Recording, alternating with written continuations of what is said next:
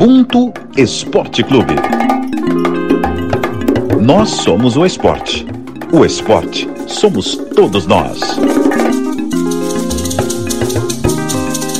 Meu nome é Aline Silva, eu sou atleta olímpica de wrestling, medalhista em mundiais, e o Ubuntu para mim é lutar para uma sociedade onde as igualdades atendam a maioria. Fala galera, eu sou Rafael Serafim, editora de mídias da Globo, e o episódio 11 do Ubuntu Esporte Clube está no ar. Hoje, a definição de Ubuntu vem da nossa atleta incrível Aline Silva, única brasileira independente de gênero com medalhas em mundiais de wrestling. Foi vice-campeã no Mundial Júnior e no Adulto, e também três vezes medalhista dos Jogos Pan-Americanos. Na roda de hoje, três dos nossos coordenadores de transmissões esportivas, começando com Marcos Luca Valentim. Salve amigos, amigas, bom dia, boa tarde, boa noite, boa madrugada a todos e todas. É um prazer estar aqui novamente com todos vocês. Um assunto muito importante, como todos, é até repetitivo falar isso, assunto relevante, vamos debater muita coisa importante aqui e o tapete vermelho está estendido para o homem que vai já já se apresentar. É uma honra tê-lo aqui hoje. Exatamente, hoje é dia de estreia. Pedro Leonardo. Seja bem-vindo, irmão. Oi, Rafa, tudo bem? Marcos, Pedro. É prazer estar aqui pela primeira vez para a gente bater um ótimo papo aí. O terceiro do bonde da coordenação de transmissões esportivas é o Pedro Moreno, jogador do Ubuntu que atua em todos os setores do campo. Que isso, que isso. Prazer estar mais uma vez com vocês, irmãos. Estreia do meu irmãozaço Pedro Leonardo nossa referência, o mestre que vai ser apresentado aí daqui a pouco. Vamos lá, mais um debate profundo e essencial. Fechando a roda, é uma enorme honra receber o comentarista esportivo Paulo César Vasconcelos, nosso mentor, padrinho, ídolo. Seja bem-vindo, mestre. Salve, Rafa, salve, Pedros, salve, Marcos, mas salve muito mais esse projeto jornalístico que não é apenas um projeto jornalístico, é um projeto de construção de uma nova sociedade e eu é que estou honrado, orgulhoso e emocionado de estar aqui com vocês. Muito, muito obrigado pelo convite. É isso, galera. E como vocês já sabem, racismo é crime, racismo mata, e ele não escolhe quem se reconhece ou não como negro. Até porque essa discussão é enorme e esbarra na nossa base estrutural, né? Na base estrutural do nosso país. É, também muito na falta de uma identidade que nos foi negada ao longo da nossa existência. A gente cresceu acreditando numa ideia completamente equivocada de que vivíamos em harmonia racial. E aqui no Brasil, não se nasce preto, né? Se descobre preto. E essa descoberta normalmente ela é dolorosa, traumática e muitas vezes acontece de forma tardia ou não acontece. O mais importante para começarmos esse episódio é entendermos que o lado do antirracista é sempre o lado da vítima, que no caso mais recente é o Neymar, que no final de semana o jogador brasileiro foi expulso por dar um tapa no adversário Álvaro Gonzalez, que o chamou de macaco. E por essas e outras, Neymar vem sendo cobrado por uma postura efetiva na luta contra o racismo. Mas ao longo da história, nós tivemos alguns nomes fortes no futebol brasileiro que viveram o ativismo de formas diferentes, como Leônidas da Silva, que foi o primeiro grande ídolo do nosso futebol e que embarcou na política de Vargas para conquistar os espaços. Já o Reinaldo era visto como rebelde por comemorar seus muitos gols, erguendo o punho cerrado. Pelé, o maior atleta do país, é negro, mas a pauta racial não esteve presente em seus discursos. PC, Queria começar com você perguntando como que você enxerga essa postura, as circunstâncias e também as consequências dessa atitude no contexto histórico. Olha, é, são personagens que de uma forma ou de outra é, ajudaram a construir uma narrativa de combate ao racismo. Leônidas da Silva, que foi, recebeu inclusive o apelido de Diamante Negro, é, foi ao longo de sua vida uma pessoa muito afirmativa em determinadas questões especialmente porque àquele tempo havia uma distinção muito odiosa entre pretos e brancos. Ah, basta lembrar que alguns clubes, como por exemplo o Fluminense, no Rio de Janeiro, negros só podiam entrar pela porta dos fundos. Pelé é, foi um personagem que no, na construção da história do combate ao racismo nós vamos encontrar pontos favoráveis e, e alguns pontos é, para se debater. É, o ponto favorável, porque eu acho que é, tem uma imagem muito emblemática e simbólica de, ao fazer um gol, correr e socar o ar. Subia e socava o ar. O soco no ar muitas vezes pode parecer um soco inútil, mas eu entendo que aquele soco do Pelé, ele tinha algum significado que talvez até naquele momento ele não entendesse muito claramente isso. O mais emblemático de todos foi o Reinaldo. E o Reinaldo viveu num Brasil sob ditadura militar. E um, enfrentar, uh, assumir posições num Brasil que botava nos porões, que torturava sem a menor cerimônia. Eu mesmo acompanhei, eu me lembro, morava numa rua da Gávea, e um belo dia uma senhora desapareceu. Ela nunca mais voltou para casa. E era assim que as coisas aconteciam. E o Reinaldo teve essa postura, uma postura corajosa, uma postura de liderança, e é claro que sofreu muito por causa dessas consequências. A narrativa e a história foi construída aos poucos, foi construída às vezes de forma lenta. Agora ela está ganhando uma velocidade que eu entendo adequada ao seu tempo. Eu não critico nenhuma dessas pessoas, porque eu acho que nenhum negro é passível de, de crítica. Isso eu deixo para quem é racista.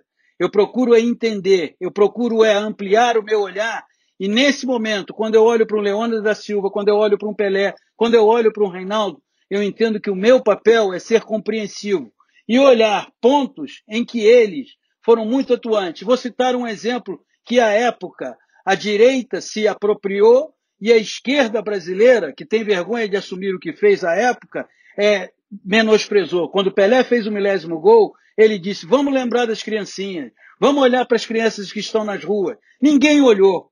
Ninguém fez nada por aquelas crianças. A esquerda, naquela época, disse que era demagogia do Pelé.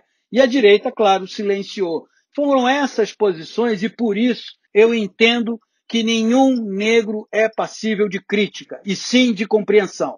É, indo nessa do, do, do PC, é, tem que louvar mais ainda o Reinaldo, justamente pelo que o PC falou, da gente estar na ditadura, né? E, assim, era é, você olhar para trás, olhar para o Pelé enquanto atleta, sendo campeão do mundo com 18 anos, é muito difícil a gente pensar e cobrar um ativismo à época, porque as pessoas eram cerceadas, né? Então, assim, é, como que é, a gente vai cobrar um posicionamento em determinado momento para o cara poder falar e de repente ser boicotado? É, não ter mais um espaço no time, porque assim é muito fácil, e aí completamente entre aspas, tá? Para o Pelé falar, porque o Pelé é o Pelé. Mas imagina o Joãozinho, ou o Pedrinho, ou a Rafinha falarem sem ter a exposição que eles tinham. Entendeu? Ainda hoje a gente vê isso, né? Muitos jogadores têm medo de falar porque eles podem perder o espaço deles, entendeu? Então eu acho que antes da gente cobrar determinada posição de X ou Y, a gente tem que olhar o macro, né? E, e, e do macro a gente poder atingir o micro. É, o Pelé é um, é um personagem riquíssimo em todos, os, em todos os sentidos e é justamente o fato dele ser o maior de todos é que faz é, levantar a gente levantar tanta discussão é, sobre ele assim. É, como o, o, o disse agora assim era um contexto totalmente diferente. A gente não pode colocar trazer o contexto atual em que a questão do racismo está começando a ser debatida é, de uma maneira um pouco mais abrangente. A gente vai falar mais disso ao longo do episódio de hoje, mas a gente não pode trazer, é, é, pegar 2020 e levar 2020 para 1958, para 1960. Assim, são contextos muito diferentes. Eu, é, eu, eu, acho que a cobrança sobre o Pelé, é, eu acho que o, o conjunto da obra. É, eu acho muito injusto a gente restringir a questão racial. É, eu acho que o Pelé ele poderia ter feito mais, mas não em relação à questão racial. Eu acho que, assim, por exemplo, quando, quando ele volta ao México depois da Copa de 70, em pleno AI-5, como representante do governo Médici, um dos mais violentos da ditadura, para a inauguração de um monumento, eu acho que ele poderia ter feito mais quando o Brasil engatinhava numa ideia de um processo de redemocratização lá em 77, no meio de uma ditadura, e ele declara que o brasileiro não sabe votar é, assim, enfim, num contexto geral, eu acho que a atuação do Pelé fora das quatro linhas ela deixou um pouco a desejar, mas eu acho muito injusto a gente focar isso é, numa questão racial. E eu acho muito injusto a gente focar isso somente no Pelé. A gente não pegar os brancos da época que tiveram posturas parecidas e, e a gente não fazer esse mesmo tipo de cobrança. O PC falou, a gente está falando de respaldo, né, do atleta ter o respaldo para se posicionar eu estou me sentindo respaldado, o que o PC falou contempla exatamente o que eu penso. Então, estou levitando aqui sentado na cadeira. Exatamente, eu estou num, Vou até citar James Baldwin aqui, ensaísta, dramaturgo, poeta americano, que ele fala assim: é, a gente pode discordar e continuar nos amando, a não ser que a sua discordância esteja enraizada na negação da minha existência e meu direito de existir.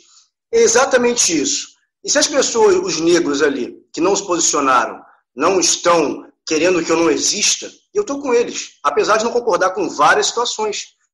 É, e aí o contexto que tem que ser levado em consideração, que vocês falaram, o que o Pedro acabou de falar, o que o Pedro Leonardo acabou de falar também, de, de entender como era que era a época, porque, assim, eu não fui criança à época, né, de quando o Pelé surgiu, obviamente, mas os relatos, por exemplo, do Michael Jordan, quando a gente traçando esse paralelo já com o basquete, que é também o maior da, da, do esporte, do basquete, é, é, um corpo negro em movimento, é um corpo negro em seu estado máximo de excelência, como Pelé era.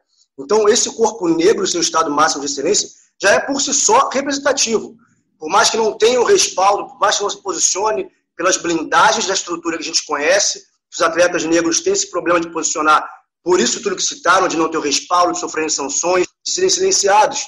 E, e assim, eu fico muito é, é, perturbado até de saber em passado, passado jamais, não tão recente, em passado eu critiquei mentalmente alguns desses atletas, o Pelé, inclusive, até criar essa maturidade da compreensão dessa construção da gente se encontro plural e ver isso, né? que é analisar os contos, não ficar batendo por bater, levando em consideração o que vivido e o que representou aquele homem preto fazendo o que fez. A gente fala de gerações, né, traz ao longo da história, porque de fato a manifestação a favor da justiça racial, ela tem várias nuances e é uma coisa muito antiga, muito antiga mesmo, né? É, é muito o conceito de Ubuntu, porque nós só estamos aqui hoje por conta desses ativistas que estiveram no passado. Então, quando a gente faz esse paralelo inteiro, a gente consegue entender um pouco das circunstâncias que levaram cada atleta a se posicionar de uma forma e também tem muito a questão eh, da não educação, né, que nos foi negada ao longo dessa história, dessa nossa existência. E aí o Thiago André, que é o criador do podcast História Preta,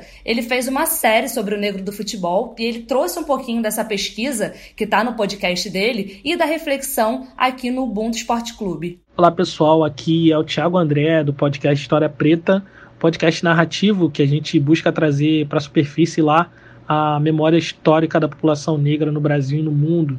E nesse momento a gente está encerrando uma série a respeito da história do negro no futebol do Brasil. A gente falou sobre diversos assuntos e dentre eles uh, um episódio dedicado exclusivamente a falar sobre uh, o posicionamento político de jogadores negro, uh, negros no futebol.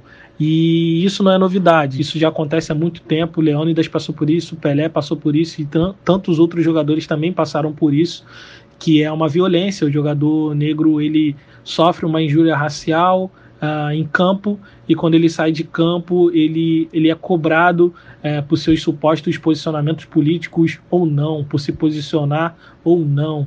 E naquele episódio, inclusive, eu falo sobre uh, como isso é cruel, porque isso cria um jogo de perde-perde. Quem inventou esse jogo, o jogo do racismo, uh, foram as pessoas brancas.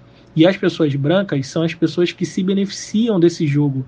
E quando a pessoa negra é inserida nele, ele está sendo inserida para perder.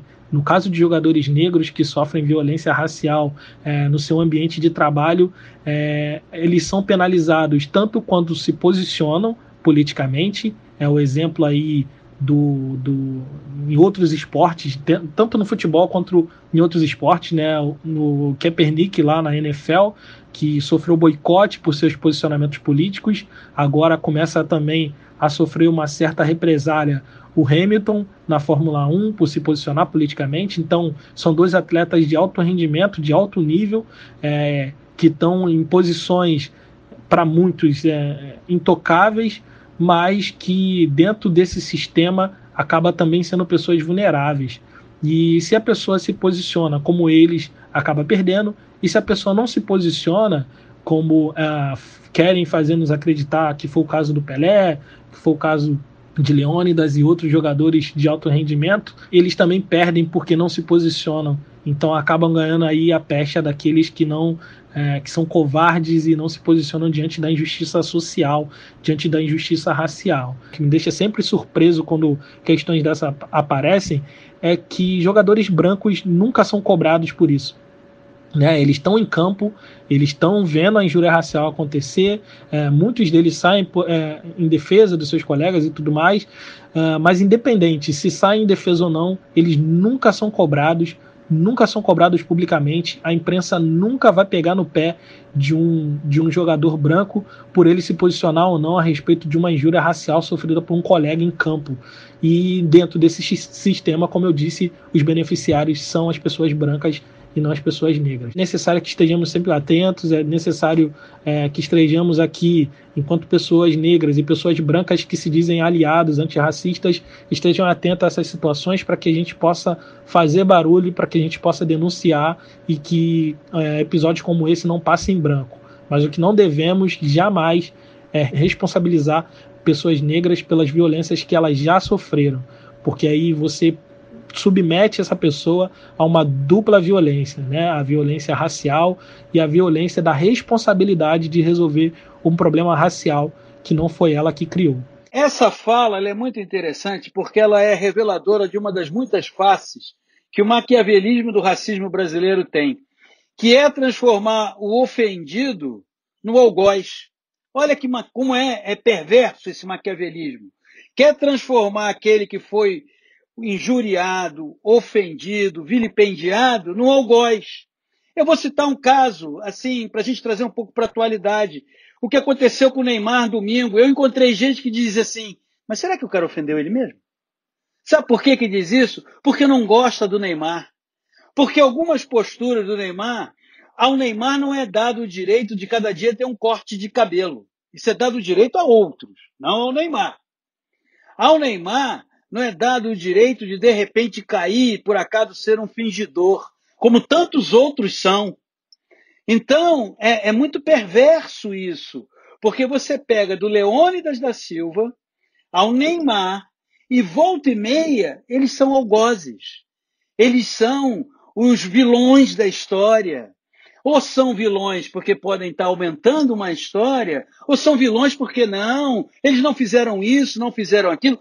Eu, e acredito que todos vocês, não aponto o dedo para eles. Pelo contrário, pelo contrário, os reverencio e, mais do que tudo, os respeito. Antes de aprofundar é, no Neymar, eu queria, o PC falou muito bem, eu queria puxar essa questão do posicionamento é, por um outro vértice que eu acho que é, é ele é tão sensível quanto, é, talvez até um pouco mais, é, que é a questão da, da educação.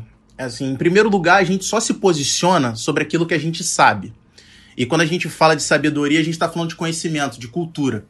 Então, assim, olha como é descabido a gente cobrar conhecimento de um povo que não conhece a própria história, não conhece a própria origem. Como é que é injusto a gente cobrar cultura de um povo que não tem acesso à educação?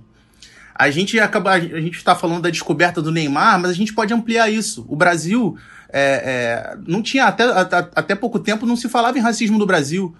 É, o Brasil como um todo descobriu que é racista dia desses. A gente está começando a debater mais, mais amplamente essa questão a, a, a, agora. Até pouco tempo atrás, ainda tem muita gente que reforça essa narrativa ainda hoje, se falava que aqui era todo mundo igual.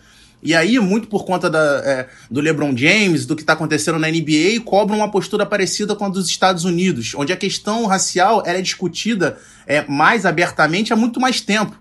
A maioria dos atletas de, de alto rendimento, quando eles começam a despontar como astros em potencial, eles recebem bolsa de estudos no high school, depois nas universidades e passam a ter acesso a uma educação de qualidade. A gente não pode querer aqui no Brasil começar a resolver o problema pelo fim.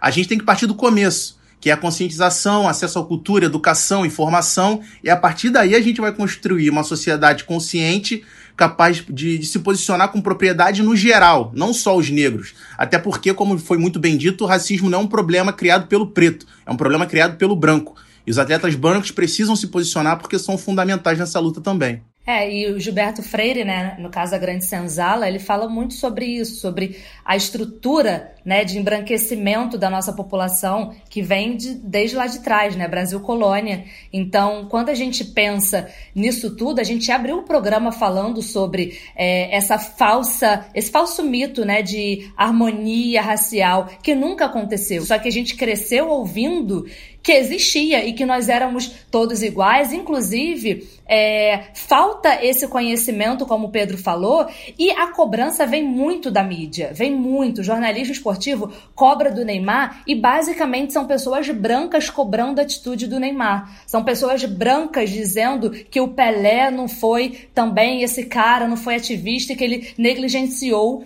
a luta. Só que essas pessoas brancas também, quantas oportunidades já tiveram para serem de fato antirracista, e inclusive você é antirracista quando você está do lado de quem está sofrendo a injúria racial, o racismo, e você e muitas dessas pessoas não foram nunca, até hoje não são, mas apontam o dedo. Em cima disso que você está falando, me, me, ocorreu aqui o seguinte: o Paulo César Lima, Paulo César Caju, é, ele sofreu racismo desde os 10 anos de idade, ele foi adotado por uma família do Marinho Rodrigues e da Dona Milta aqui no Leblon. O Marinho Rodrigues era técnico de futebol.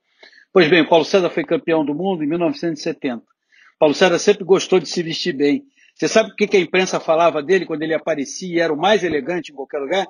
Ah, ele é muito metido a besta, ele gosta de tirar uma onda de diferente. Por quê? Porque o Paulo César sempre usou uma. Foi sempre. Naquele tempo usava-se uma expressão muito interessante. Paulo César andava na estica. Ou seja, estava sempre muito bem arrumado, ou becado. Era um cara que estava sempre na beca. Pois bem, a própria imprensa pegava as roupas que o Paulo César usava para dizer que, olha, como ele é marrento. Por quê? Porque se vestia bem. Você vê que é por isso que eu falei agora há pouco do maquiavelismo, Simon, Wilson Simonal, o maquiavelismo do racismo brasileiro. O maquiavelismo do racismo brasileiro se manifesta em muitas ocasiões na sua linguagem. O preto que se veste bem, ele não é elegante, ele é marrento. Só voltando no que o Pedro falou, eu acho que o, nosso problema aqui é justamente que as pessoas que não têm conhecimento, elas querem se posicionar e, e ditar as regras sobre de, determinadas coisas. O que a gente ouviu do Tiago André, ele falar de manifestação política, apesar de tudo ser política, é, ainda é uma coisa muito absurda quando um cara cobra investigação por policiais que mataram uma inocente. Ou ele ser visto de forma errada por dizer que vidas negras importam. Entendeu? É muito absurdo a gente, em 2020, ter que falar esse tipo de coisa, entendeu?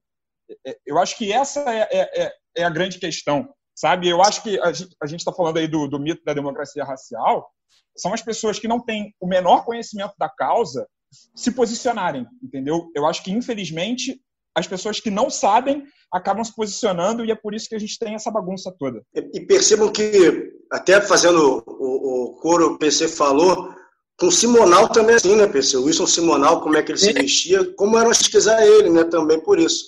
Essa é uma coisa que meu pai falava muito na estica, que o meu pai estar, gosta de andar na estica, é, até hoje usa. Agora percebam como, o, além da ação, né, que óbvio que é deficitária aqui no Brasil, é, para pessoas pretas terem o conhecimento do que podem falar, de se posicionar, percebam que isso também é um fruto do racismo, porque é, não só esse, as pessoas não têm um acesso à informação, à educação, como se elas tiverem esse acesso sendo precário, elas se ausentam de debater esse problema porque não querem ser percebidas dentro dessa bolha. Não quer, quer se afastar do que é ser negro, quer falar que é moreno, falar que é pardo, quer há vários amigos pegavam sol quando criança, não gostavam de pegar sol para ficar com a pele mais preta. Então perceba também uma falácia que aí negros não retintos caem nesse lugar, nessa seara que é um não lugar, né, que tem que ser mais próximo à branquitude para serem aceitos. E isso também é um, obviamente, o colorismo vai ser debatido com mais calma em algum outro momento, mas nos, nos rege em vários, vários locais. Mas percebam que você, a pessoa que não tem conhecimento, isso é um fruto do racismo, porque ele não quer ser atrelado ao que é ruim. Ele não quer debater algo que ele sabe que é ruim, que ele sabe como uma pessoa preta é tratada no Brasil, horrível. Então, isso também é, é, é óbvio que a educação é o, é o pilar de tudo isso, mas tem essa cultura que, de novo, da democracia racial, desse termos todos iguais, porque parte do princípio que o nosso problema é social.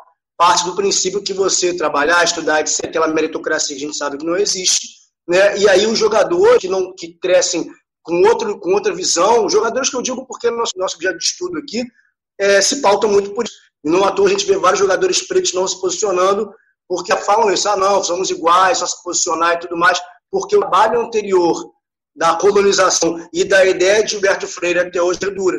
Infelizmente, a gente tem que desconstruir a coisa, quando a gente podia estar só construindo se fosse uma coisa plana e não perversa do montanha-russa como é. E a base do sistema, né, a gente falando dos atletas em geral e focando nos, atleta, nos atletas de futebol, ela é formada por profissionais brancos, né, assessores, dirigentes, treinadores. Já falamos sobre isso e continuaremos falando. Então, nós precisamos entender o todo para conseguir construir um caminho diferente para os que virão. Porque hoje o cenário é esse: o atleta negro cresce em volta da branquitude. E aí, já não tem, se ele já não tem conhecimento da sua história ancestral, isso dá uma piorada. E aí, o escritor Alê Santos conversou com a gente para comentar um pouco. É, do problema né, que esse fato traz para a nossa sociedade e para o esporte em geral. O James Baldwin fala um pouco sobre esse lance que é crescer num meio branco. Ele fala isso naquele documentário Eu Não Sou Seu Negro. Fala quando você é uma criança e você assiste televisão e, e todos os personagens que você encara são pessoas brancas, e isso faz com que você tenha a falsa sensação de que você não é diferente. Isso faz com que você realmente não construa um ideal de ego é, focado na sua negritude. E o problema disso é que quando você se depara com uma, uma realidade ou com algum fato racista, que você sofre esse racismo, você não tem mecanismo emocional, psicológico nenhum para se proteger. E daí a gente lembra do Neymar, por exemplo, quando ele, ele disse que ele nem era negro, a primeira vez que ele sofreu um caso de racismo, que foi que gerou uma notícia mundial, é por conta disso. Ele nem entendia o que era ser negro, porque tudo ao redor dele era branco e ele se via como tal. Mas pessoas brancas, ela, principalmente fora do Brasil, elas têm ideia do que é ser negro, elas não colocam a gente na mesma posição. E por isso que crescer no espaço como minoria e não se enxergar como diferente daquele espaço acaba te colocando freios de crescimento mesmo, assim, de, de ganhar confiança das pessoas, porque você nem percebe a dinâmica social que é construída para te inferiorizar. A fala do Alê, ele é muito interessante, mas eu queria só voltar um pouquinho para contextualizar. O trabalho do Alê como escritor é mais interessante ainda, porque o Alê foi tocar, ele, ele, ele voltou para a história, para a construção da história. E o genocídio do povo preto, ao longo dos séculos, sempre foi ignorado pelas escolas.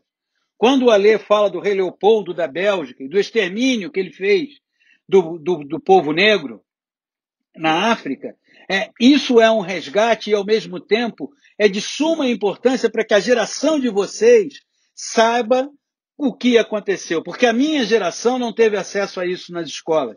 Eu tive acesso a isso nas escolas porque minha mãe uma costureira preta que só terminou o primário, ela me obrigava, e naquela época você sempre resiste um pouco ao saber, mas ela me obrigava a conhecer o outro lado da história. E eu, pelo lado materno, são todos pretos, escravos, enfim. Aí a convivência com a história era brava. Vem de lá o meu gosto pelo samba, embora eu não seja tão bom passista quanto é o Pedro Leonardo. Mas, enfim, é, o Alê, ao resgatar essa questão histórica do massacre sobre o povo preto, e ao mesmo tempo você entende por que às vezes o Neymar tem certas atitudes. Porque é um processo, volto a dizer, perverso. Eu, para muita gente, eu não sou um cara famoso, eu sou um cara conhecido, estou na televisão há muito tempo. Eu tenho certeza que muita gente acha que eu sou branco. Porque ela olha para mim, ela não me vê como preto. Ela me vê como um cara branco, afinal de contas, olha lá, comentando o jogo, né? Já fui executivo, coisa e tal. Eu, de, eu deixo de ter cor para essas pessoas. E eu tenho que lembrar o tempo inteiro, e nunca vou deixar, porque ao longo da minha trajetória nunca deixei, de lembrar para elas que eu sou preto. Porque dependendo delas, e isso elas querem do Neymar também, que o Neymar não lembre para elas que é preto. Pode ser que em algum período isso na própria cabeça do Neymar tenha sido confuso. Mas eu acho que cada vez mais, e a gente tem que entender isso, eu falo da compreensão e do entendimento, isso vai ficando mais nítido para ele. O Neymar, ele tá, ele tá passando, assim, por ele ser um, um personagem especial, ele está passando tardiamente por uma experiência que o preto normalmente passa muito antes na vida, que é confrontar o racismo. Muita gente tem, tem lembrado dessa entrevista dele lá de, de 2010, com 18 anos, que ele, fala, que, que ele disse que não, nunca tinha sofrido racismo porque não era preto. É, acontece que, em primeiro lugar, quando você é mais novo, quando você é criança, a gente não entende certas atitudes, certas brincadeiras como racismo. E acho que todo mundo aqui, é, é, depois, um pouco mais velho, se lembrou de algum episódio que faça menção a isso que eu tô falando. A gente não tem elemento suficiente para entender que aquilo ali é discriminação. A gente só vai conseguir discernir um pouco mais velho, é, lá pela adolescência. Só que o Neymar não teve tempo de viver isso. Ele, adolescente, já era um produto de milhões de euros. Com 16 anos, o Neymar tinha uma multa rescisória de 30 milhões de euros. E aí eu vou visitar uma fala do Roger, em uma entrevista recente, que tem tudo a ver com isso que o PC falou agora que o futebol embranquece o negro. E a gente pode ampliar, não é só o futebol, é, é, qualquer ambiente que te coloque num lugar em que o negro normalmente ele não, ele não figura acaba embranquecendo o negro. Ele fala que até os 19 anos ele era negro e depois que ele começou a jogar bola ele clareou um pouquinho, porque é exatamente isso, você passa a ter condições de usufruir, de frequentar lugares onde você não vê preto, você passa a comer no restaurante legal, você tem condições de comprar um apartamento, você tem condições de comprar um carro, enfim, isso dá uma sensação de aceitação. É como se você fizesse parte daquilo, só que é uma aceitação que dura enquanto você tem prestígio e condições de arcar com aquilo. Então não é uma relação de igualdade, é uma relação que ela é financeira. Você é pelo que tem, você não é pelo que, pelo que você é. É, assim, essa não foi a primeira vez que o, que o Neymar foi discriminado. O Marcelo Carvalho do Observatório falou, que é, é, trouxe isso na redação Sport TV dessa quarta-feira, que desde 2014 o Neymar vem sofrendo com isso, até pelo estilo ousado de jogo dele, mas por algum motivo dessa vez criou um incômodo maior nele, de uma maneira que levou a ele se posicionar, o que a gente não viu das outras vezes.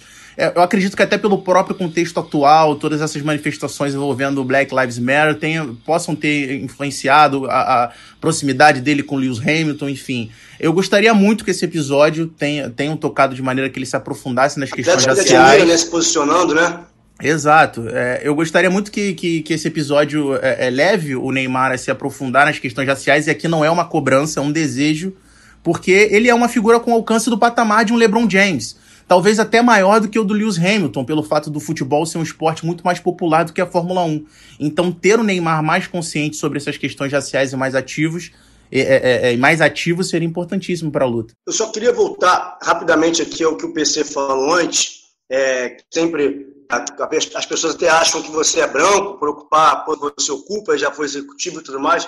É uma coisa que perturba bastante que é quando fala, ah, mas eu não vejo cores. Bom, então se você não vê minha cor, você não me vê. Você não está me enxergando. Eu quero que você veja a cor, né? Eu quero que você veja que eu sou negro.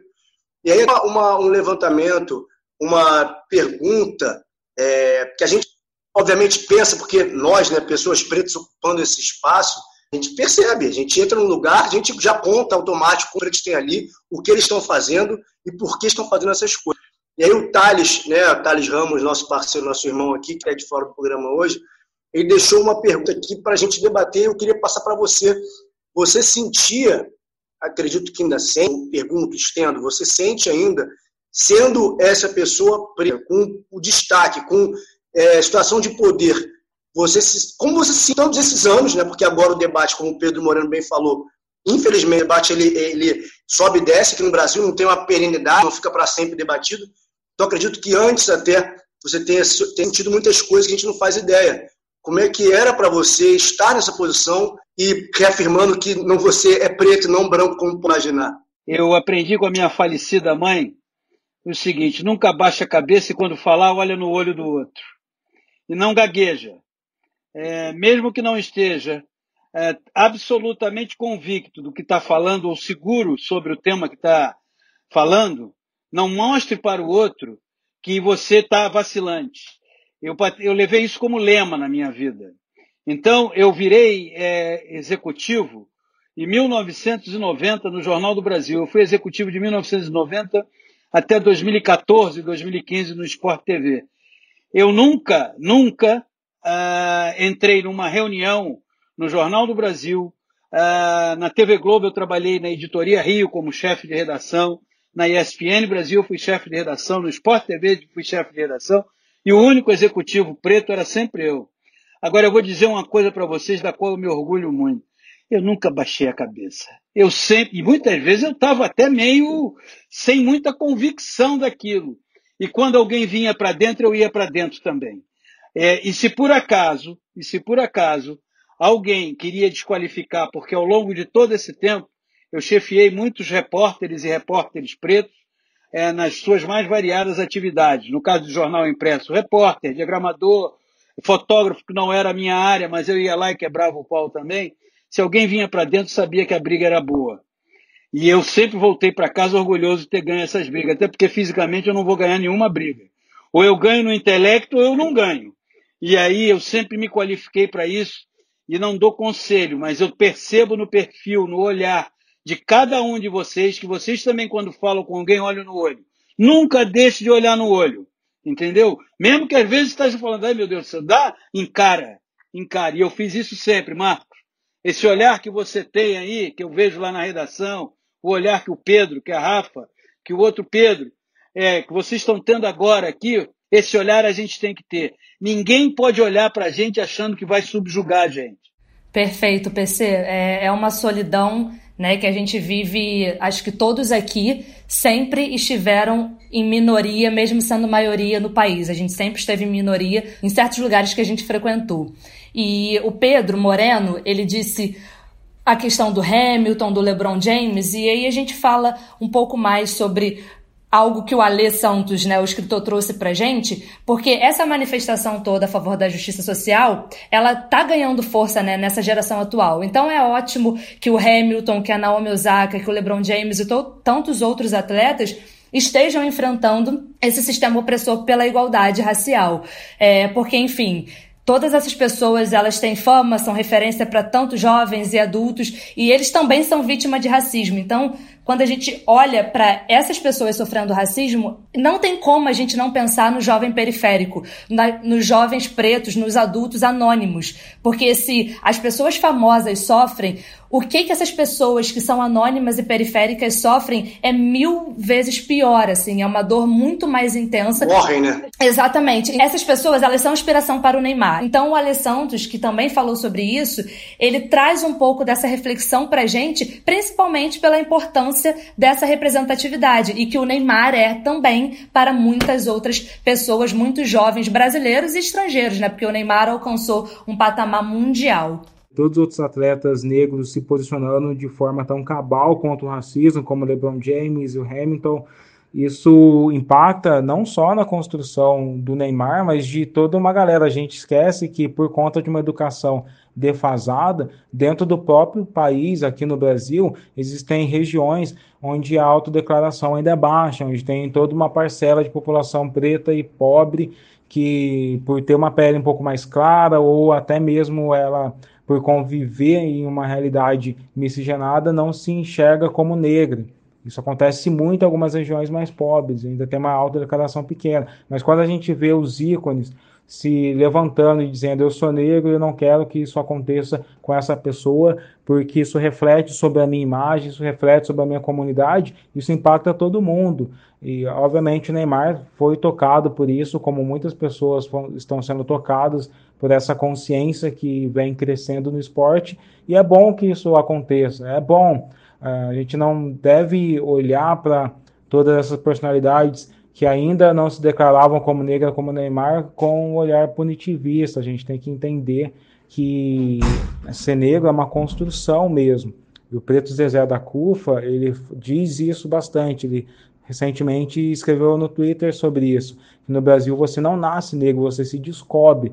E você se descobre porque a sociedade esconde essa realidade de você. A gente está no país que foi é, cunhado, que foi construído é, sobre o mito da democracia racial, de que é, todo mundo é tão miscigenado que não faz diferença nenhuma aqui, que não existe negro nesse país. Mas é, quando a gente olha para as estatísticas, a gente vê que esse mito fracassou, que é uma mentira, porque as estatísticas revelam que existe uma realidade muito diferente para quem é preto, pardo, é, do que quem é, se autodeclara como branco. E quando essa consciência começa a crescer em figuras tão importantes que se conectam tanto com a garotada como o Neymar, isso é benéfico para toda a comunidade negra brasileira. Eu particularmente duvido que foi esse episódio que acendeu na luz do Neymar, que não é uma chave, sabe? A, a, aceitar a sua negritude não é simplesmente uma chave que você vira, é um processo.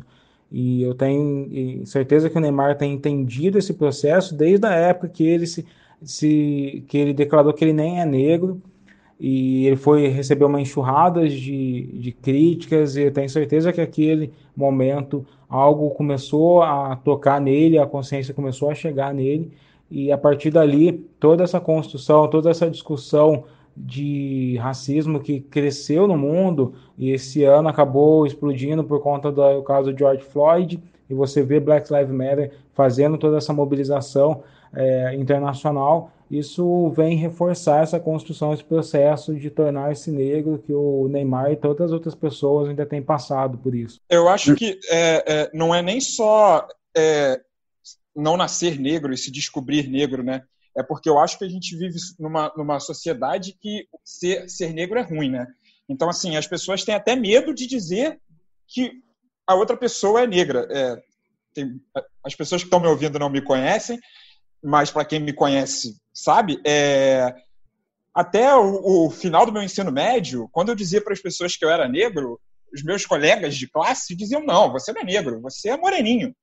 Como se tivessem me elogiando, entendeu? E não entendia que isso não era um elogio, sabe? É... a gente está em 2020, em 2014 eu já estava na faculdade, entendeu? 2014, isso é ontem, né, na cronologia e ainda tinham, ah, não, o PL não é negro, o PL é moreninho. E, e faziam isso justa, única e exclusivamente por eu andar com um outro cara que tinha a cor de pele mais escura que a minha. Então tá, então ele é negro, você não é. Como se isso fosse um elogio. Então eu acho que não só o fato do, do se descobrir negro, é, mas é o se afirmar negro e as pessoas entenderem que, que a outra pessoa ser negra não é uma coisa negativa, muito pelo contrário, é positiva beça. Imagine eu que tenho moreno no nome, PL. O quanto que eu não ouvi a vida inteira. Ainda uso até hoje. É, eu não tenho moreno no nome, mas eu vivi também isso a vida inteira, essa tentativa de embranquecimento por parte da sociedade. Bom, tá na hora de pegar caneta e papel, porque vai rodar a vinheta. Lista Negra. A lista negra de hoje traz três obras para vocês. A primeira é o livro Tornar-se Negro, da maravilhosa Neuza Santos. A segunda dica é o documentário Eu Não Sou Seu Negro. E a terceira sugestão é uma música que eu escuto praticamente todos os dias, que se chama Identidade, do mestre Jorge Aragão. Vou tirar minha ondinha rapidinho, eu já tive a oportunidade, sem querer, de tocar um samba na mesa junto com o Jorge Aragão, num samba da sopa do Júnior, maestro, e que o Jorge Aragão chegou lá de surpresa e eu tava na mesa e foi um dia um dos dias mais especiais da minha vida, ainda era meu aniversário, mano. Zerando a vida, hein? Que isso? Pô, identidade é. Barraco desabou, né, pai? Literalmente. E só falar rapidinho dessa música, né? Ótima dica, mas eu acho também que as pessoas elas não entendem o que é essa letra. Então, por favor, todo mundo quando terminar de ouvir agora, coloca identidade para ouvir, bota a letra do lado para vocês entenderem o que, que é essa música. Que às vezes eu tô num samba e eu vejo umas pessoas cantando a plenos pulmões e eu falo, cara, essa pessoa não sabe o que, que ela tá cantando. É aquele botoca nego drama, né? Tu olha para um lado e fala, o que, que tá acontecendo, cara? Você não sabe o que tá acontecendo. Infelizmente, o Ubuntu Esporte Clube está chegando ao fim, esse episódio 11, não? Ou Ubuntu Esporte Clube. E nós falamos muito é, sobre o futebol, né? E a gente costuma dizer aqui no Ubuntu que viver, né, é um ato político. A vida do negro é um ato político. Então, o futebol, ele sendo o esporte mais popular do país e sendo a nossa ferramenta é, mais eficaz de ascensão social, o futebol é político, o futebol é resistência, o futebol é social, é disciplina. E é o futebol que mobiliza e abrange todas as camadas e classes da nossa sociedade. Então, não é partido X versus partido Y, é opressor versus oprimido, só isso. E a gente precisa sempre, sempre, sempre combater quem fere e não calar quem é ferido. Então eu agradeço demais a participação do nosso querido PC Vasconcelos. Eu é que agradeço e saibam de uma coisa, vocês todos, vocês estão fazendo, escrevendo a história porque a ação e o trabalho de vocês não vai ficar limitado ao círculo do jornalismo, ainda bem.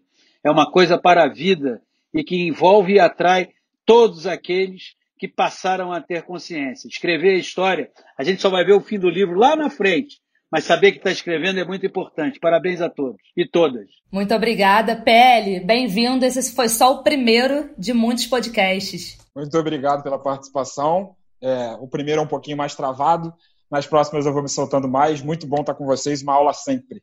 Pedro Moreno, valeu, querido, por mais uma parceria, mais um dia aí, firmes. Sou eu que agradeço, sem me alongar muito. Eu queria, de verdade, mais do que agradecer, eu queria de fato prestar uma reverência ao PC.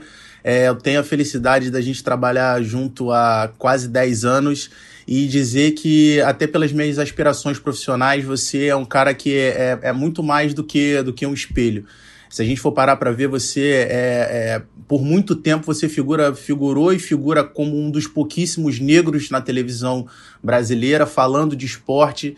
E, cara, sempre foi uma, uma alegria a gente poder estar tá nas viagens, a gente sentar, a gente conversar, falar de vários outros assuntos. E você é muito importante na minha construção como profissional e na minha conscientização como negro, meu papel dentro da sociedade, dentro da minha função como jornalista. Obrigado demais. Obrigado, digo eu, e tudo que você está conseguindo na vida é graças ao seu talento, à sua capacidade, assim como todos e todas vocês. Não, não esqueçam jamais disso.